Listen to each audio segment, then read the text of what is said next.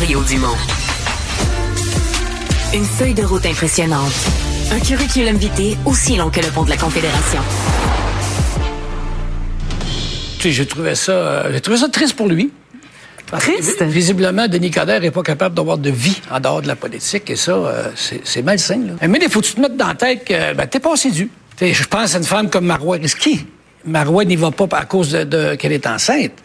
Mais dans deux ans, quand elle sera prête à y aller, là, elle va savoir Denis Coderre d'un jambe. Euh, disons que le vieil ami de Denis Coderre et ex-homologue de Québec, euh, M. Labaume, n'est pas allé avec le dos de la main morte. Comment vous avez reçu ces bons conseils, Paul? Ben, s'il est vrai qu'un chum, c'est un chum, je ne sais pas comment on peut cataloguer l'amitié Coderre euh. Bon, et on connaît Régis Labaume, il dit ce qu'il pense et il pense ce qu'il dit. Mais en même temps, moi, je reviens au fond de la question, c'est que les libéraux peuvent dire merci à, Denis Coderre, peu importe sa décision, parce que sortez M. Coderre de l'équation. Qui, qui aurait parlé du Parti libéral du Québec au cours des deux dernières semaines? Sans lui, les libéraux, on dirait, et eux-mêmes, euh, par leur stratégie, se sortent de l'équation ou du jeu politique euh, en ce moment. Mais euh, disons que Régis Labaume, oh boy, ça, ça fait mal. Mmh, ben, tu sais, Sophie, il y a toujours eu une compétition Québec-Montréal. J'ai l'impression qu'on la revit par le retrait de la politique et le eh retour en même temps. Mm-hmm. C'est un individu, Régis Labombe, qui est coloré. Là, on a vu beaucoup de couleurs. Mm. Alors, était-il vraiment des grands amis avant? Je sais pas. Mais il y a une chose qui est certaine. Je suis pas sûr qu'ils vont aller souper ensemble la semaine prochaine. Ils le sont encore.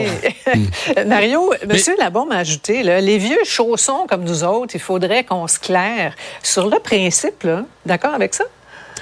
Ben, quand, il s'inclut, ça devient acceptable. si quelqu'un de jeune disait ça, des autres, des vieux chaussons, ça passerait pas, mais là, il s'inclut. on doit le prendre. Mais, moi, je pense que le dommage n'est pas grand pour Denis Coderre pour la raison suivante. Denis Coderre ne mm. s'imagine pas, ne se présente pas comme étant le renouveau. Là, on comprend, c'est ce que c'est. C'est quelqu'un qui a une longue expérience. Il a fait du fédéral, il a fait de la mairie, il veut se, il veut se réessayer à Québec.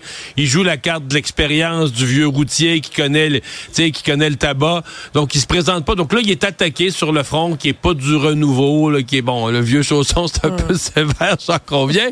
Mais quand même, euh, je pense pas qu'il y a de réel dommage. Je pense que les gens voient ça comme c'est. Régis Labaume, on l'aime parce qu'il dit ce qu'il pense. Puis salut, bonjour, ils ont demandé ce qu'il en pensait. Ben, on l'a su.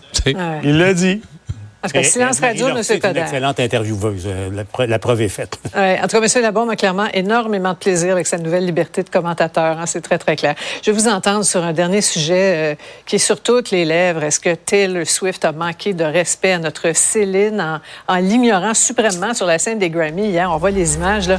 C'est étrange quand même de la, voir sauter dans, les bras de son équipe et tourner le dos à Céline Dion comme si elle n'existait pas. Vous, vous en dites quoi? Vous avez réagi comment euh, à ça? Cette euh, controverse, Paul? Ben, c'est clair que c'est un, petit impair. Euh, mais moi, je suis plus... Euh, je me suis mis à, m'intéresser à Taylor Swift, à lire davantage ses textes. C'est, euh, elle a quand même beaucoup, beaucoup de contenu dans, ses chansons. Moi, j'ai l'impression que, tu sais, il faut... Sophie, tu l'as vécu, se retrouver sur une scène comme celle-là. Tu sais, il y a quelque chose de stressant. Puis ça, ouais. Yannick Nézé-Séguin, il disait lui aussi. Bon, puis par la suite, dans la réception, là, les photos et, tout mm-hmm. ça, tu sais, bon, faut avouer, à moitié pardonné, sans doute. Là. En même Sophie, là, euh, c'est son 14e Grammy, là. Ça fait qu'elle a, mettons, une certaine. Elle connaît la musique. Oui, elle connaît l'expérience. c'est le dire. Elle a l'expérience de la scène et des remerciements. Je comprends qu'elle soit surexcitée à ce moment-là. Elle a eu un record euh, de historique là, pour ce qui est de la, Mais quand même, Gaëtan, tu as raison, ben Paul. quand on monte vers la scène, la première ben chose à laquelle on ben pense, on va remercier les gens qui viennent de nous présenter. moi, moi je, regardais le verbal et le non-verbal, c'était épouvantable.